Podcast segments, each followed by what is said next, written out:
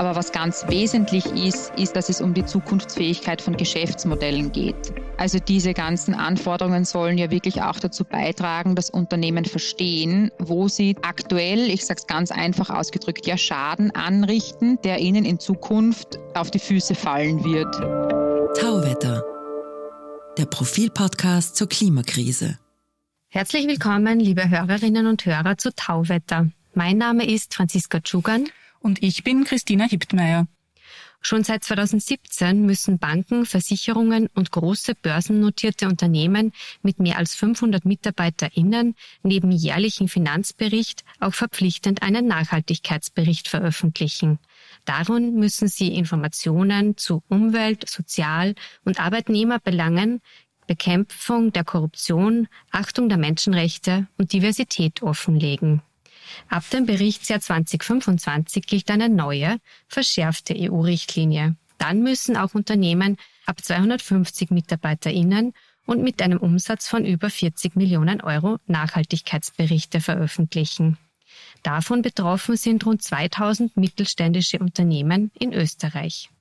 Wie gut sind Sie auf die neuen Herausforderungen vorbereitet?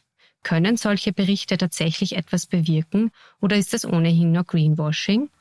Darüber reden wir heute mit Birgit Haberl. Sie ist Nachhaltigkeitsexpertin beim Wirtschaftsprüfungsunternehmen PwC. Sie berät Unternehmen, wie und in welcher Form die Vorgaben zu erfüllen sind. Herzlich willkommen, Frau Haberl. Vielen Dank für die Einladung. Hallo. Ja, hallo, herzlich willkommen auch von meiner Seite ähm, als Nachhaltigkeitsexpertin bei einem Wirtschaftsprüfungsunternehmen. Was genau ist denn da Ihr Job? Wie kann man sich so einen typischen Arbeitstag bei Ihnen vorstellen? Ähm, ja, ganz klassisch in der Beratung. Also ich bin auf der Beratungsseite ähm, bei PwC. Gibt es keinen klassischen Arbeitsalltag ähm, natürlich, aber was wir in der Regel machen, ist Unternehmen wirklich von äh, der Pike auf zu begleiten, wenn es um die neuen Anforderungen geht. Das heißt, in der Regel geht es einmal damit los, sich anzuschauen, welche Themen sind denn eigentlich wesentlich für das Unternehmen in einer sogenannten Wesentlichkeitsanalyse. Das bedeutet, man analysiert sowohl, welche Auswirkungen das Geschäftsmodell auf die Umwelt und die Gesellschaft hat, als auch umgekehrt, welche Chancen und Risiken sich durch äh, die Nachhaltigkeitsaspekte ähm, für das Unternehmen ergeben. Das heißt, inwieweit ähm, kommen aus dieser Wechselwirkungen eben Auswirkungen, Chancen und Risiken hervor. Ist einmal Schritt eins. Ähm, dann schaut man sich an, okay, wo steht das Unternehmen eigentlich aktuell? Wo will man hin? Und dann natürlich, wie kommt man dorthin? Und auch, wie kann ich messen, ob ich äh, dorthin komme, wo ich hin wollte? Darüber werden wir gleich noch im Detail sprechen. Äh, vielleicht ein bisschen eine Begriffserklärung zu Beginn auch. Na, da schwirren ja die unterschiedlichsten Begriffe herum. CSR, SDG, ESG. Man fühlt sich da fast an einen Song von den Fantastischen Vier erinnert. Ähm, welches dieser Akronyme sollte man denn unbedingt kennen und was bedeutet es? Ja, das ist eine sehr gute Frage. Ich glaube, was man für die Zukunft jetzt als Unternehmen sicher kennen sollte, ist die CSRD, die CSRD, die Corporate Sustainability Reporting Directive. Das ist die zukünftige Regulatorik, die alles umfasst. Ähm, die baut allerdings auf diese ganzen anderen Akronyme auf, wenn ich das äh, so salopp sagen darf. Ähm, also die SDGs, die Sustainable Development Goals, gibt es ja jetzt schon seit vielen Jahren, die wirklich in einem breiteren Kontext festlegen, was Nachhaltigkeit und nachhaltige Entwicklung eigentlich ist. Ähm, ESG ist jetzt so das auch das neuere Wording, das man nutzt ähm, für eben Environment, Social und Governance, wo man versucht, auch diese ganzen Nachhaltigkeitsthemen irgendwo noch einmal in Blöcke zu unterteilen und das etwas greifbarer zu machen. Und diese CSRD, die jetzt in Zukunft eben die neue Regulatorik darstellt, ist jetzt sozusagen ähm, der Rahmen, der versucht, das alles strukturiert diese Anforderungen strukturiert äh, aufzubereiten, sodass Unternehmen dann einen klaren Rahmen haben, an den sie sich auch halten müssen. Wohlgemerkt, es geht dabei sehr wenig um Vorgaben, was Unternehmen tun müssen, sondern das sind Transparenzanforderungen. Das heißt, sehr klare qualitative und quantitative Vorgaben, was in Zukunft berichtet werden muss.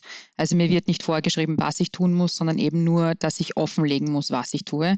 Ähm, heißt zum Beispiel, um da von dem Abstrakten etwas wegzugehen, wenn ich mir jetzt das Thema Klima anschaue, dann geht es darum, dass ich in Zukunft berichten muss, zum einen, ähm, was sind denn meine Emissionsreduktionsziele?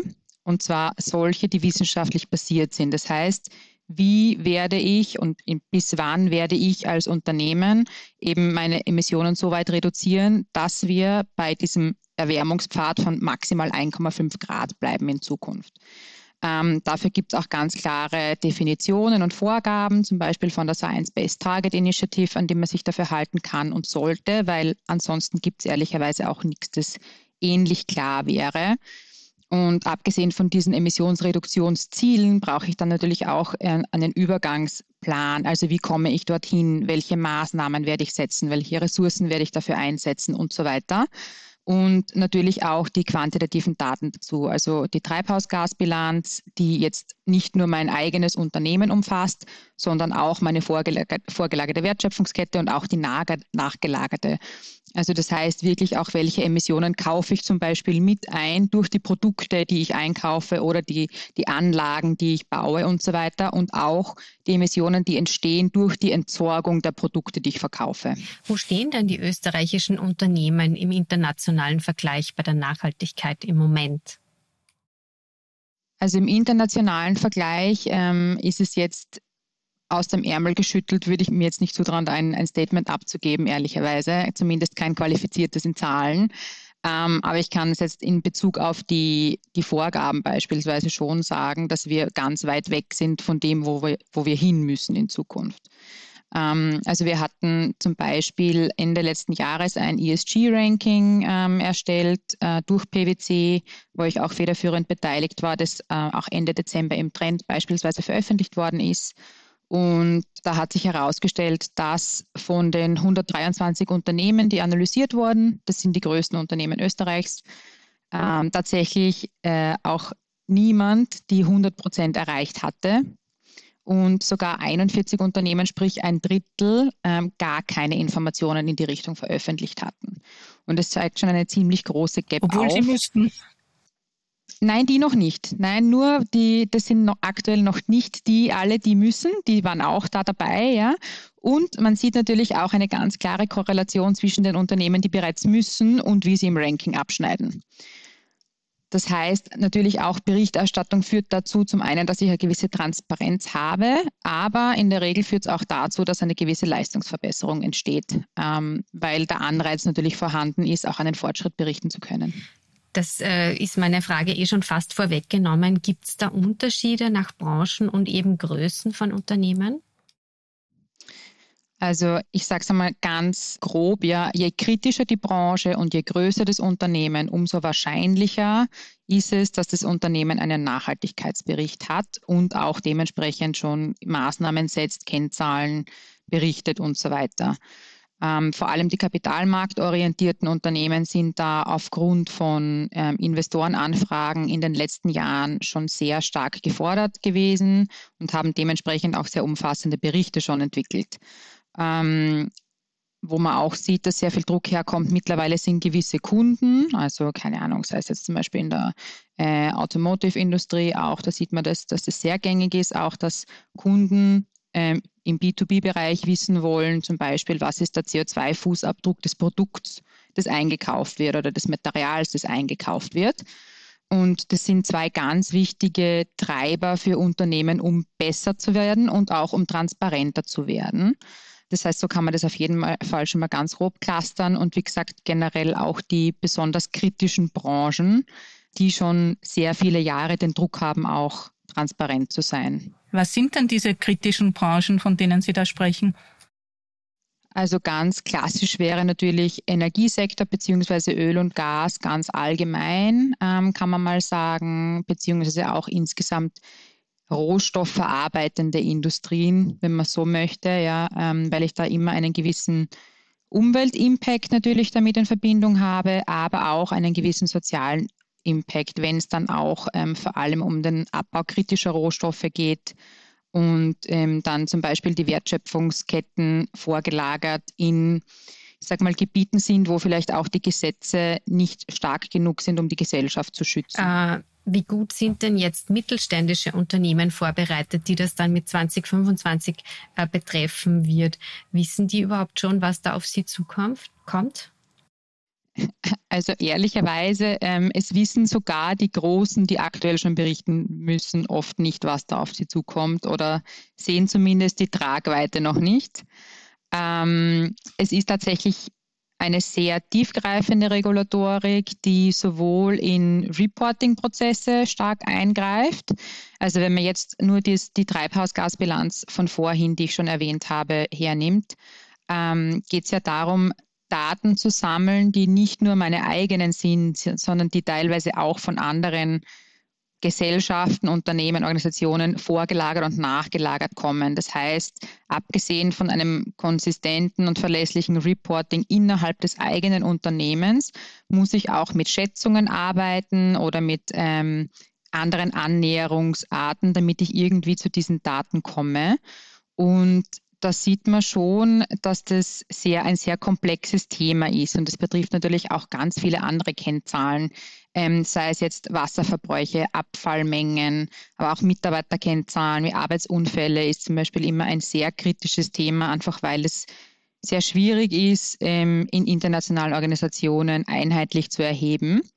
Äh, und man da eine gewisse Fehleranfälligkeit einfach sieht. Ja. Also das eine ist, wie gesagt, eben so dieses, die quantitativen Daten und die, die Granularität, die es da auch in Zukunft geben wird und dementsprechend verlässliche Systeme und Prozesse auch aufzubauen.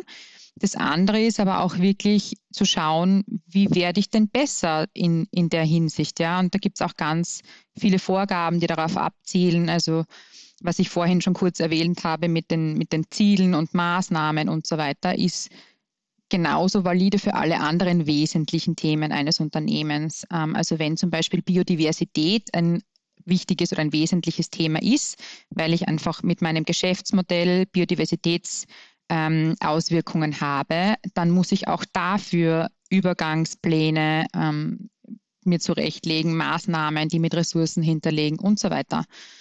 Und gerade das Biodiversitätsthema zum Beispiel ist ein riesengroßes, das noch sehr unterschätzt wird von, von vielen, vielen Unternehmen, einfach weil es noch viel weniger greifbar ist als Klima und Klima ist schon sehr komplex. Und ähm, um Ihre Frage jetzt zu beantworten, das sind alles Dinge, die schon sehr kompliziert und schwierig sind für große Unternehmen, die schon Prozesse haben diesbezüglich und Strukturen aber ähm, die, die mittelständischen Unternehmen sehen das Ausmaß sicher auch noch nicht auf sie zukommen, haben es vielleicht manchmal einfacher, weil sie in weniger komplexen Strukturen arbeiten. Aber ich würde behaupten, dass fast alle Unternehmen, unabhängig von der Größe im Moment, unterschätzen, was da auf sie zurollt demnächst. Aber wenn ich das richtig verstehe, zum Beispiel, äh, weil Sie Biodiversität angesprochen haben, ähm, wenn ich jetzt Hausnummer eine Bank bin, die jetzt auf den ersten Blick jetzt keinen großen Einfluss auf die Biodiversität hat, vielleicht kann ich mich auch täuschen, muss die dann auch äh, irgendwelche Aussagen zu ihren Biodiversitätszielen, Maßnahmen treffen oder, oder betrifft die das dann dieser Punkt zum Beispiel nicht?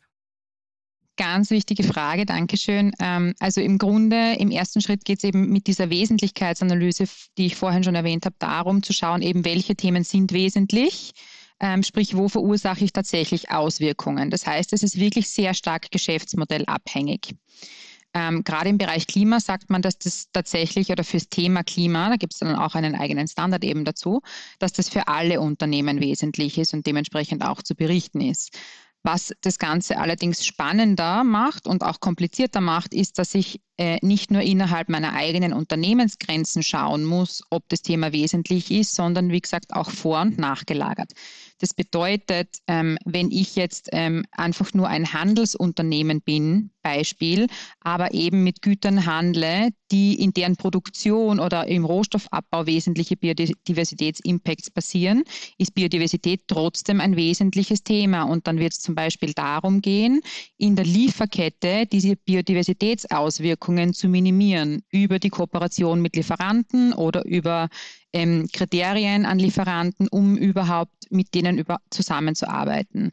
Das heißt, dieses, ähm, ich muss nur in meinen eigenen vier Wänden schauen, was relevant ist, gilt in Zukunft nicht mehr, weil das wirklich ein Wertschöpfungskettendenken ist, äh, zu dem wir hin müssen. Das heißt, ganz vom Anfang, vom Rohstoffabbau bis zur, zum Lebenszyklusende vom Produkt, wenn das Ganze dann wieder im besten Fall recycelt oder wiederverwendet wird.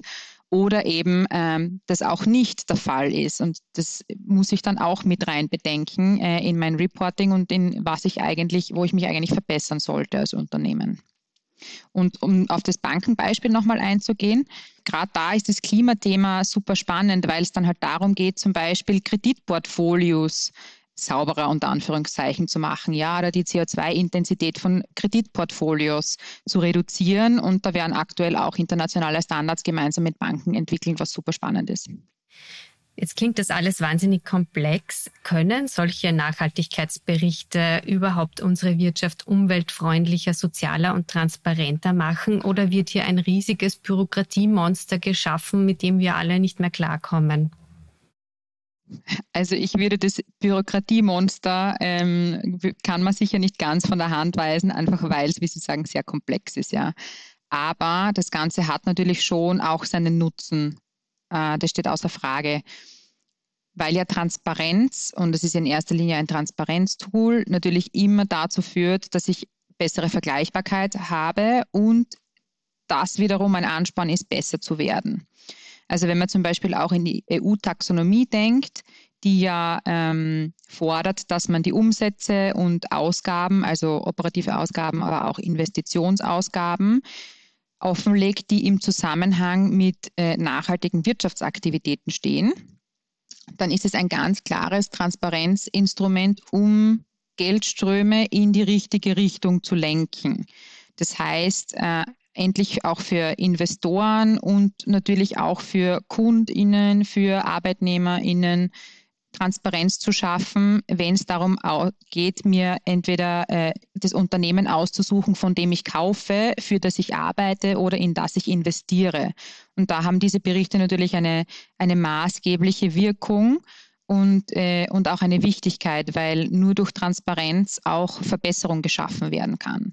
Und wenn man sich anschaut, welche Unternehmen gut performen heute, dann sind es in der Regel oder sehr oft zumindest die, die schon auch ähm, über viele Jahre berichten und die dadurch auch entweder sich selbst gezwungen haben oder eben durch den Reporting-Standard gezwungen wurden, auch immer ihren Fortschritt zu berichten. Das heißt, man will ja auch von Jahr zu Jahr zeigen, dass man besser geworden ist, äh, wenn man schon diese Informationen offenlegt.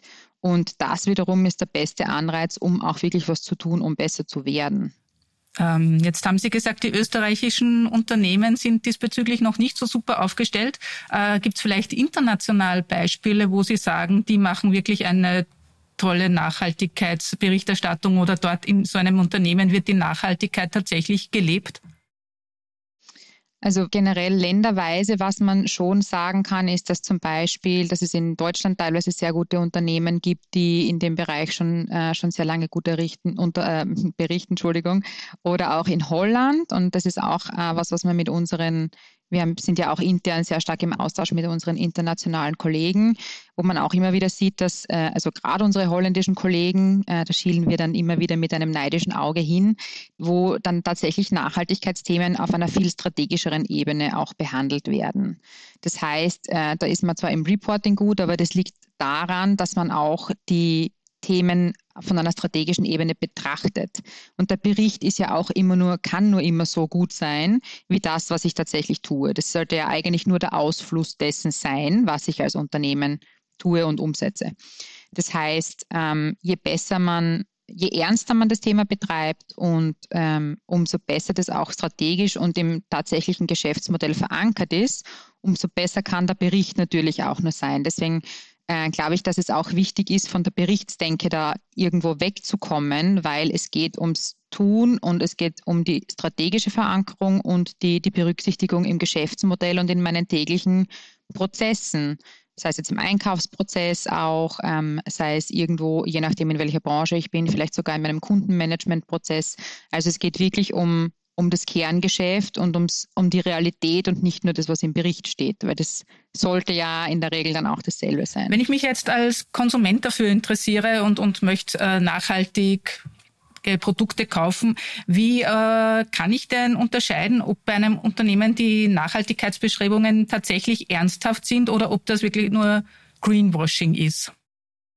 Ähm, also im Bericht, was immer gut ist zum Beispiel, ist zu schauen, ob ähm, das Unternehmen äh, den Bericht auch prüfen lässt, weil natürlich dann die Informationen auf jeden Fall der, der Realität entsprechen müssen. Ähm, das heißt, egal wie gut oder schlecht sich das Unternehmen dann darstellt, das stimmt auf jeden Fall mal. Und ähm, wenn es um Produkte geht, ist es natürlich immer gut, sich auf Zertifizierungen zu verlassen, beziehungsweise ähm, es gibt jetzt tatsächlich auch vom VKI zum Beispiel einen Greenwashing-Check, ähm, wo man auch Unternehmen sonst einmelden kann, äh, was sicher auch eine ganz eine gute Entwicklung dahingehend ist. Ich habe noch ein konkretes Beispiel. Vielleicht können Sie mir dazu was sagen. Was halten Sie denn von der Aktion, dass Coca-Cola die Klimakonferenz gesponsert hat? Worunter würden Sie das verbuchen? Da muss ich ehrlich sagen, bin ich mit den, ähm, mit den tatsächlichen Aktivitäten von Coca-Cola nicht vertraut genug. Ähm, ist ja auch kein österreichischer Konzern. Wir arbeiten ja in der Regel mit österreichischen Konzernen, ehrlicherweise. Deswegen kann ich da wenig hinter die Fassaden schauen. Ähm, ich bin ja generell der Meinung, dass ähm, Sponsoring immer nur in Verbindung mit was, was ich in meinem Kerngeschäft umsetze, sinnvoll ist, beziehungsweise auch dann nicht in Greenwashing ausartet, weil ähm, das nur eine Ergänzung irgendwo auch sein kann zu den tatsächlichen Aktivitäten, die ich setze. Also nur ein reines Sponsoring, aber dann ähm, dementsprechend keine Aktivitäten zu setzen, die wirklich zu einer CO2-Reduktion beitragen, zu einer wesentlichen CO2-Reduktion beitragen, ähm, ist natürlich immer schwierig. Und da muss man schon sagen, also auch Stichwort österreichische Konzerne zum Beispiel, wir haben uns auch im, im Rahmen des Rankings angeschaut, wie viele Unternehmen tatsächlich ihre CO2-Emissionen reduziert haben über die letzten Jahre, äh, drei Jahre. Und es waren insgesamt genau vier Unternehmen, die es geschafft haben, sowohl absolut als auch relativ. Das heißt zum Beispiel im Vergleich zu ihrem Umsatz oder im Vergleich zum produzierten Output, ja, äh, in beiderlei Hinsicht ihre Emissionen zu reduzieren. Und das ist schon ein relativ erschreckendes Szenario, ehrlich gesagt. Haben Sie Hoffnung, dass sich das ändert jetzt durch diese ähm, Berichterstattung, die jetzt äh, eben schlagend wird? Ja, sehr große Hoffnung auf jeden Fall. Ähm, also man sieht auf jeden Fall schon, dass jetzt von vielen Seiten Anfragen kommen bezüglich Treibhausgasbilanzen erstellen, eben Klimaziele verabschieden und äh, diese Übergangspläne machen. Aber man sieht, dass das Bewusstsein steigt und dass die Unternehmen wissen, dass sie dorthin schauen müssen. Ähm, aber in der Performance schlägt sich leider noch nicht nieder. Wie schaut es denn zum Beispiel im Tourismus aus? Äh, was sind denn da zum Beispiel wichtige Drehschrauben? Äh, die Handtücher nicht äh, nur einmal zu verwenden, ist wohl nicht, äh, wird nicht den großen Ausschlag geben. Äh, also die Tourismusbranche, muss ich ganz ehrlich sagen, ist jetzt nicht unter meinen ähm, Fokusbranchen, aber es wird sicher auch sehr in dem Bereich sehr stark darauf ankommen, welcher Tourismusbetrieb ist es, ja? Spreche ich von einem Hotel, ist es ein Skiliftbetreiber, ähm, ist es ein Transportunternehmen und so weiter. Dementsprechend habe ich natürlich andere Hebel auch in dem, in dem Bezug, weil das dann ja sehr schnell zum Beispiel Anlagen einen großen Unterschied machen und darunter können auch Gebäude fallen. Also wenn ich sehr veraltete Bestandsgebäude habe als, äh, keine Ahnung, Hotelkette, die einen immensen ähm, Energieverbrauch haben, dann wäre das ein maßgeblicher Hebel natürlich, um CO2 zu reduzieren für die Zukunft. Wenn ich ein Transportunternehmen bin, dann wird es natürlich vor allem darum gehen, mit welchen Fahrzeugen ich den Transport durchführe, über welche Routen und so weiter. Also das kann man pauschal, glaube ich, selbst für eine Branche teilweise gar nicht sagen, wenn innerhalb der Branche die, die Streuung wiederum so breit ist. Wie werden denn dann die Prüfungen bezüglich Nachhaltigkeitsberichten und solchen Ratings ablaufen und, und wer wird das prüfen? Auch eine spannende Angelegenheit. Ja, das werden in Zukunft, also das kann der Abschlussprüfer mitmachen zum Beispiel. Äh, es können aber auch speziell, also spezialisierte Prüfungsunternehmen sein, die das machen.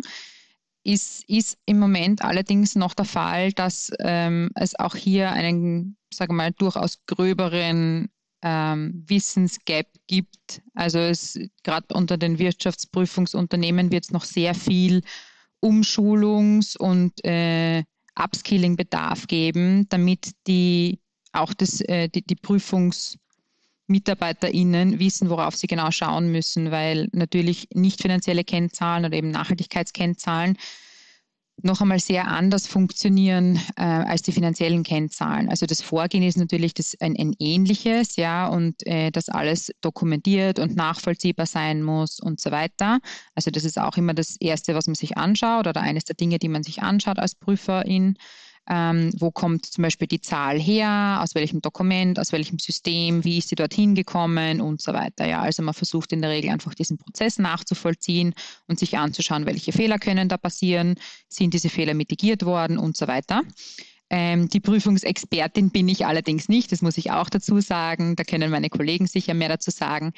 Ähm, aber da wird es ganz viel Bedarf geben, weil gerade zum Beispiel bei der ähm, CO2-Bilanzierung das sehr technische Themen teilweise auch sind, ja, in, wo in unterschiedlichsten Prozessen oder Anlagen spezifisch auch äh, Emissionen entstehen, die man jetzt als Otto-Normalverbraucher definitiv nicht am Radar hat. Das heißt, da brauche ich ein gewisses technisches Wissen auf jeden Fall auch, um valide Aussagen treffen zu können dazu. Und dafür wird es in Zukunft sehr viel spezifisch geschultes Personal auch brauchen. Da sprechen Sie einen Punkt an, wo es derzeit auch noch viele Vorbehalte gibt, äh, eben dass die gegenüber diesem Punkt, dass die großen Wirtschaftsprüfungsunternehmen das äh, prüfen sollen. Äh, das heißt, denen fehlt die Kompetenz und auch das Praxiswissen. Jetzt sind wahrscheinlich dort hauptsächlich Juristen beschäftigt und BWLer. Ähm, und äh, dass der Vorhalt ist, das ist einfach nur wieder ein lukratives Geschäft für die Wir äh, Wirtschaftsprüfungsunternehmen. Sehen Sie das auch so? Also es ist auf jeden Fall der Bedarf da, das zu prüfen. Das steht fest. Deswegen ist ja auch Gott sei Dank diese Prüfpflicht festgehalten ähm, in der neuen Regulatorik. Ähm, ich, also ich, ich glaube ehrlich gesagt sogar, dass sich die großen Prüfungshäuser leichter tun oft als die kleineren, weil so wie ich es bei uns zum Beispiel sehe, wir haben eben so auf der Beratungsseite ein Team, ähm, in, in meinem Team eben auch, wo wir Unternehmen unterstützen, diese Dinge aufzusetzen. Wir haben auch ein Prüfungsteam, das diese Informationen prüfen kann. Das heißt, wir haben die Nachhaltigkeitsexperten im Haus und die Prüfungsexperten, die sich dann auch gegenseitig ähm, upskillen und schauen, dass dieses Wissen vorhanden ist. Das heißt, da gibt es natürlich einen Austausch, weil man eben sonst keine Aussagen treffen kann. Ich stelle mir das ähm, schwer oder schwerer vor, wenn das nicht der Fall ist. Andererseits muss man auch dazu sagen, dass zum Beispiel ähm, auch meines Wissens auf der Kammer der Wirtschaftsprüfer und Steuerberater regelmäßig Schulungen ja genau dazu stattfinden, beziehungsweise auch äh, jetzt wieder weitere Schulungen geplant sind, um da auch die PrüferInnen dementsprechend auf Schiene zu bringen für diese ganzen neuen Anforderungen. Also das ist schon erkannt worden, dass es da Handlungsbedarf gibt. Ähm, können wir nochmal zurückgehen zu den Unternehmen. Mit welchen Konsequenzen haben die denn zu rechnen, wenn sie den Anforderungen dann zukünftig nicht entsprechen? Gibt es da irgendwelche Sanktionen? Der Gesetzestext von der CSRD wird ja erst demnächst jetzt auch in Österreich verabschiedet. Ähm, das heißt, also muss in den nächsten Monaten noch final umgesetzt werden und dann werden auch die Konsequenzen klarer sein. Es gibt auch aktuell fürs NADEWEG schon Konsequenzen, aber die sind leider ähm, nicht besonders tiefgreifend, ehrlicherweise. Und abgesehen von rechtlichen Konsequenzen, ähm, Sie haben es vorher schon angesprochen, dann passiert es halt, dass äh, ein Unternehmen möglicherweise für Investoren nicht mehr interessant ist, oder? Habe ich ja, Sie da richtig verstanden? Absolut, genau. Also das ist auch das in meiner Sicht sehr Gute, weil ich mache den äh, Job ja auch aus einer Ideologie heraus äh, irgendwo. Äh, dass man tatsächlich inzwischen sieht, dass von unterschiedlichsten Seiten diese Anforderungen kommen und eigentlich die Regulatorik nur einer der vielen Hebel in die Richtung ist, die versucht auch das nochmal zu unterstützen. Aber der Druck kommt definitiv von Investorenseite, kommt eben auch von Kundenseite und auch von ArbeitnehmerInnen.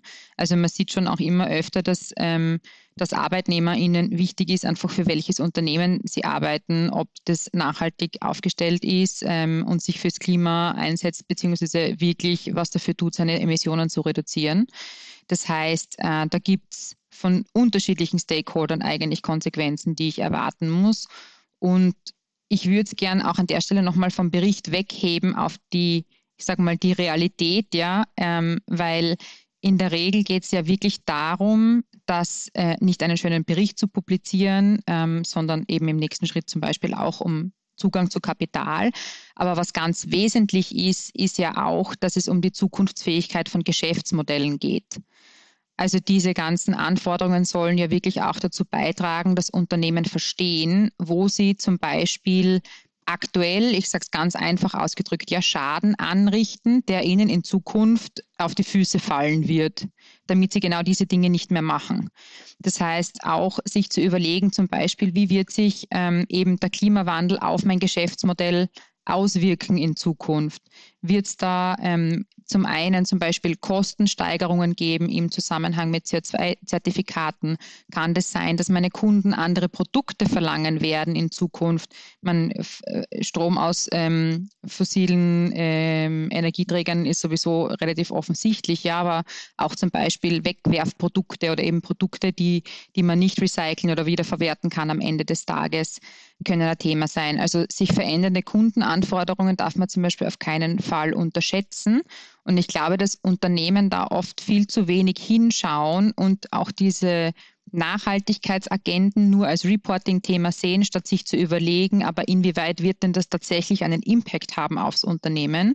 Und inwieweit wird es ähm, unsere Chancen am Markt beeinflussen ähm, und auch generell die Positionierung ähm, im Vergleich zum Mitbewerb zum Beispiel.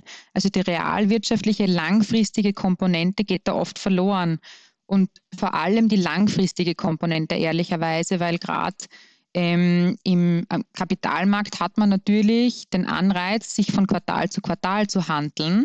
Wenn ich eigentlich ja langfristig Prozesse, Systeme, ähm, Technologien umstellen müsste, aber das wird leider nicht und viel zu wenig incentiviert. Und da müssen wir einfach in eine neue Denke hineinkommen. Und das ist auch das, was der Standard versucht. Äh, würden Sanktionen das vielleicht ein bisschen beschleunigen? Wenn ich weiß, äh, ich muss mit Strafen oder sonstigem rechnen, dann äh, bemühe ich mich noch mehr? Ziemlich sicher. Also dort, wo es Sanktionen gibt, ähm, passiert in der Regel natürlich am schnellsten was. Das kann man nicht außer Acht lassen. Ja. Was Sie so hören aus der, äh, aus der Gesetzgebung, äh, schaut es eher so aus, als würde das äh, so in die Richtung gehen oder wird es eher zahnlos bleiben, so wie es jetzt bisher auch schon ist, wie Sie vorher gesagt haben? Ja, soweit würde ich mich ehrlich gesagt nicht aus dem Fenster lehnen trauen. Ähm, auch im Hinblick, wie eben gewisse andere Regularien umgesetzt sind oder werden derzeit. Ähm, ich würde mir natürlich wünschen, dass das Ganze einen, einen guten, ja, dass es gute Anreize gibt. Ähm, aber ich glaube, früher oder später werden auch die anderen Anreize greifen, ehrlicherweise. Zumindest für die, und das sieht man auch heute schon, die Unternehmen, die das jetzt verstehen, ähm, dass das einfach wirklich ein Zukunftsthema ist und dass es nur Sinn macht, strategisch sich jetzt schon damit zu beschäftigen. Ähm, das sind auch die, die sich jetzt schon anders aufstellen und, und wo das wirklich angekommen ist. Mir wird da zum Beispiel einfallen äh, in der Automobilindustrie, wo vielleicht Hersteller, die jetzt nicht auf E-Mobilität setzen, dann irgendwann einmal ihr Geschäftsmodell verlieren oder wie Sie das vorhin so skizziert haben. Wäre das ein Beispiel? Genau, richtig, ja. Und ich glaube, dass es tatsächlich extrem viel Potenzial gäbe, ähm, dass man durch Innovation und Kooperation ähm, auch heben könnte mit Beiprodukten oder eben Nebenprodukten, die, die in der einen Industrie anfallen, die in der anderen genutzt werden können oder eben auch einfach wirklich äh, da Wertschöpfungsketten übergreifendes Zusammenarbeiten und sich neue Ideen überlegen. Ja, das Einfachste auch mit, das heißt Rückholmodelle oder so im Sinne der Kreislaufwirtschaft um da auch einfach ähm, neue Geschäftsmodelle zu entwickeln. Also das ist ja alles, soll ja keine Keule sein, nur die über allen schwebt, sondern es sind wirklich auch viele Chancen dahinter. Und ich glaube, die Unternehmen, die das frühzeitig verstehen und dementsprechend handeln, die werden auch einfach den Vorteil daraus haben. Wir haben ja in Österreich auch ein paar Beispiele. Ich weiß jetzt nicht, ich denke zum Beispiel an, an Ölkesselhersteller, die sehr an ihrem Geschäftsmodell hängen und man keine Tendenzen sieht, dass sie da irgendwas ähm, ändern wollen. Im Gegenteil, dafür lobbyieren, dass das so bleibt. Ähm, sind, die, sind deren Tage gezählt? Ist das jetzt ein letztes Aufbäumen sozusagen oder, oder was glauben Sie? Also realistischerweise würde ich das schon so sehen, ja, weil wir wissen alle, wo die Reise hingehen muss und auch wird. Ähm, und von daher, je früher man es verstanden hat, umso besser ist es sicher auch fürs Business. Das heißt, Sie glauben, der Zug ist eh nicht aufzuhalten, obwohl man auch teilweise in der Politik sieht, dass da jetzt die Bestrebungen nicht besonders äh, ambitioniert sind? Nein, also ich glaube eher, dass, weil das Problem geht ja nicht weg. Das Problem spitzt sich nur zu. Das heißt, je länger wir hinwarten mit richtigen Aktionen, umso teurer und anstrengender wird es dann je früher man einlenkt und Maßnahmen setzt, umso, ich sag mal, einfacher und vielleicht günstiger auch geht es noch.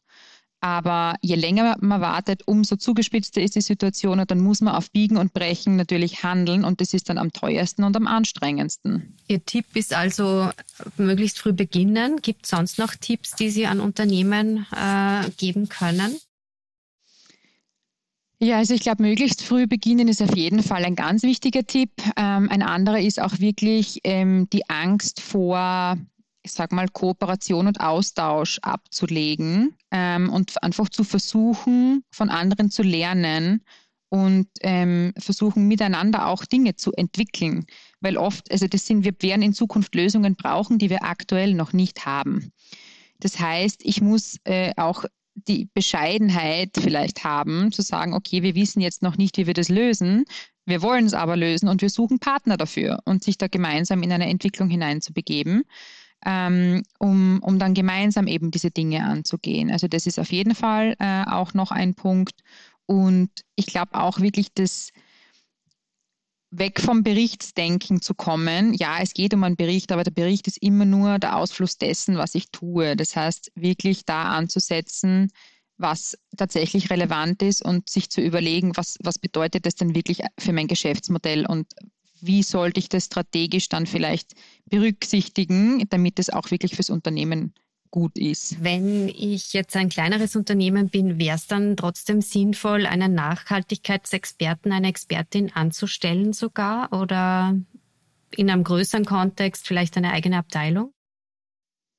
Also für große Unternehmen äh, macht es auf jeden Fall Sinn. Also wir sehen auch bei den ähm, jetzt im Ranking zum Beispiel die besten Unternehmen waren in der Regel die, die mindestens einen Nachhaltigkeitsexperten, eine Expertin hatten oder sogar ein ganzes Team dahinter, weil einfach ähm, gerade je, natürlich je komplexer das Unternehmen, umso mehr Aufwand ist es rein schon koordinatorisch. Das heißt, wenn ich da keine Ressource dafür habe, die, die dafür abgestellt ist, dann wird auch sehr wenig passieren. Ähm, und das heißt auch wiederum im Kleinen, vielleicht braucht es keine Nachhaltigkeitsexperten oder keine Expertin, aber zumindest eine Person, die zu einem gewissen Maß dafür zuständig ist, sich um diese Dinge zu kümmern. Ähm, und das ist auch was, was zum Beispiel in den neuen Standards ja berichtspflichtig vorgesehen ist. Dieses Wie ist Nachhaltigkeit in der Organisation eingebettet? Wer ist dafür verantwortlich? Wie sind Entscheidungs- und Informationsprozesse im Unternehmen nach oben und nach unten? Also vor allem nach oben, aber auch nach unten gestaltet. Und dieses Zuständigkeiten, Verantwortungen, äh, Verantwortlichkeiten zu haben, ist ganz essentiell, damit, damit sich was bewegt. Wie muss ich denn eine Mitarbeiterin ausbilden, dass die das dann auch leisten kann? Beziehungsweise wo finde ich so einen Mitarbeiter, wenn ich ihn noch nicht äh, habe? Äh, man muss ehrlicherweise sagen, dass ähm, NachhaltigkeitsexpertInnen gerade eine sehr rare Ressource sind, ähm, kann ich aus eigener Erfahrung von unserem Team auch ähm, natürlich und, äh, und aus Gesprächen mit vielen äh, KundInnen sagen. Es gibt sehr viele Absolventen, die in die Richtung was gemacht haben, schon in der Vergangenheit, ähm, und, äh, aber relativ wenig Personen, die schon wirklich Erfahrung auch haben. Das heißt, die Frage ist wahrscheinlich so ein bisschen der Anspruch. Ja, wenn ich jemand mit Erfahrung will, dann kann ich wahrscheinlich nur jemand schauen, wen es schon am Markt gibt, der, der in dem Bereich schon in der Industrie tätig war oder wie auch immer. Ähm, ansonsten vielleicht auch einfach den, äh, den jungen AbsolventInnen äh, die Chance geben, sich äh, da hinein zu tigern. Oder was wir auch, auch immer wieder sehen, ist einfach MitarbeiterInnen aus anderen Bereichen, die dann die Nachhaltigkeitsrolle zum Beispiel übernehmen mit gewissen Schulungen. Ja, es gibt am Markt auch inzwischen unterschiedlichste Seminare, Masterprogramme und so weiter, wo man sich auch aufschlauen kann in die Richtung. Und das ist oft auch eine gute Lösung, weil so schon sehr viel unternehmensspezifisches Wissen vorhanden ist und dann eben der Nachhaltigkeitsaspekt noch dazu kommt. Letzte Frage. Sie haben von Absolventinnen gesprochen. Wo kommen die her von der WU oder wo, wo findet man die? Welche Lehrgänge gibt es da? Ähm, auch die FH beispielsweise, also in Krems, hat einen äh, sehr langjährig etablierten Lehrgang diesbezüglich. Ähm, dann gibt es unterschiedliche Masterprogramme, wie also spezifischere zum, dem, äh, zum Beispiel zum Thema erneuerbare Energien. Oder in äh, Graz auf der Uni gibt es auch den, äh, das Programm zur Umweltsystemwissenschaften.